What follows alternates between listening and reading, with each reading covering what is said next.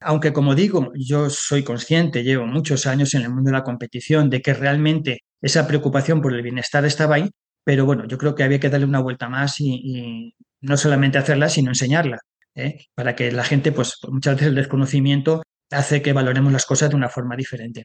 Eh, la Federación Ecuestre Internacional hace unos años era consciente de ello y de aquellos problemas que nos podrían eh, generar esa falta de información muchas veces, ¿no? Y entonces la Federación Ecuestre Internacional creó una cosa que era el Código de Conducta. Este Código de Conducta es una serie de puntos, de artículos en las que de forma general pretenden dar una garantía del bienestar del caballo desde su proceso de nacimiento prácticamente a toda su vida en competición, a puntos pues, como el herraje, alimentación, transporte, cuidados. Todos estos puntos los, los redactó la FEI, la Federación Ecuestre Internacional, en este documento que era el Código de Conducta.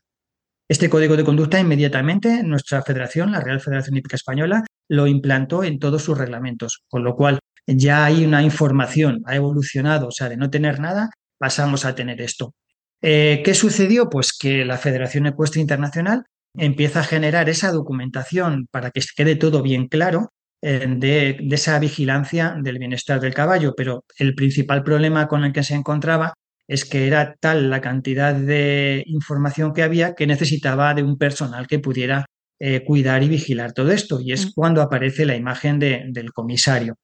Entonces se le da una serie de atribuciones, una serie de formación, y ahí sí que es verdad que nuestra federación, la Real Federación Hípica Española, dio un paso de gigante. Eh, no solamente acogió todo eso, sino que se preocupó de una forma muy especial de todo el estamento de comisarios. De tal forma que hace aproximadamente unos tres años eh, nuestra federación creó, dentro de la propia Real Federación Hípica Española, creó el Comité Técnico Nacional de Comisarios. Eh, esta entidad que está encuadrada dentro de la propia federación tiene como objetivo y como misión pues,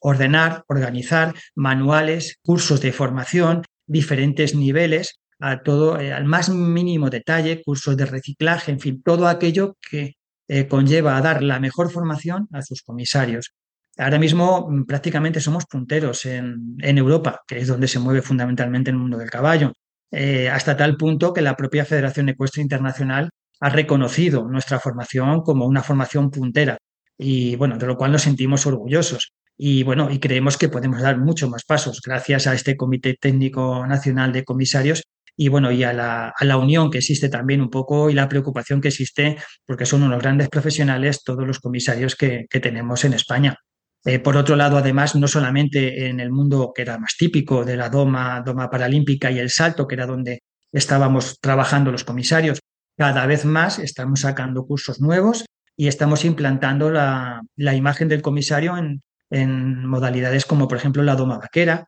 en la cual era antes, eh, pues era complicado y y bueno, era más difícil quizás de ver, bueno, pues ya tenemos comisarios en todas las competiciones de doma vaquera, se están especializando comisarios en, los concursos completo, también se están haciendo cursos específicos para ello, el RAI tiene una gran importancia y poquito a poco vamos sacando otros cursos para poder implantar, por ejemplo, ahora hace poco estamos viendo la posibilidad de hacerlo en la alta escuela o también en otro tipo de modalidades, en la, doma de trabajo, en las cuales creemos pues, que, hay mucho que aportar por parte del comisario. O sea que hay una gran labor y ha habido una evolución hasta nuestros días muy, muy importante, yo considero.